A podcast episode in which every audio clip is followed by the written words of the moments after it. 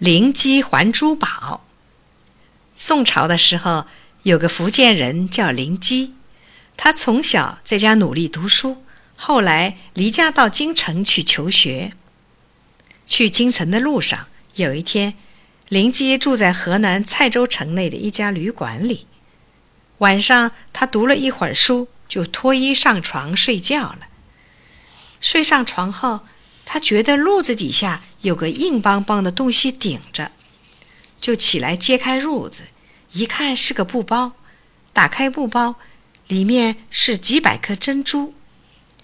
这么多珍珠值好多钱呐！灵机想到，这一定是前面住的一个旅客落下的，现在肯定着急。他决心物归原主，他怕别人冒领。便想了一个主意。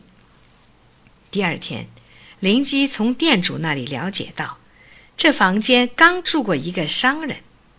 他心想，这珠宝一定是这个商人的了。于是，灵机在房间墙壁上题上字，说明几月几日自己曾经住在这里。临走时，又关照店主说：“这商人是我的熟人。”他再来时，请他到京城学府去找我。不久，那商人果然急匆匆来旅馆找珍珠了。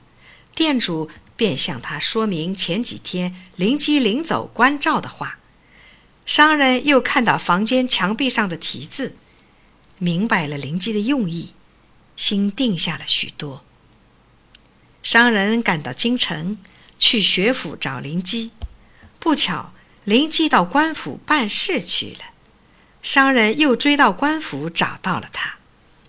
灵机问商人有多少颗珍珠，用什么包的，商人一一说出。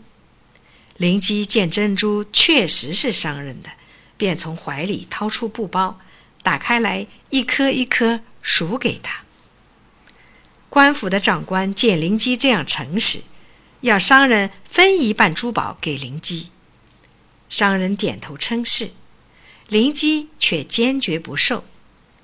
灵鸡还珠宝的美事很快传遍了京城。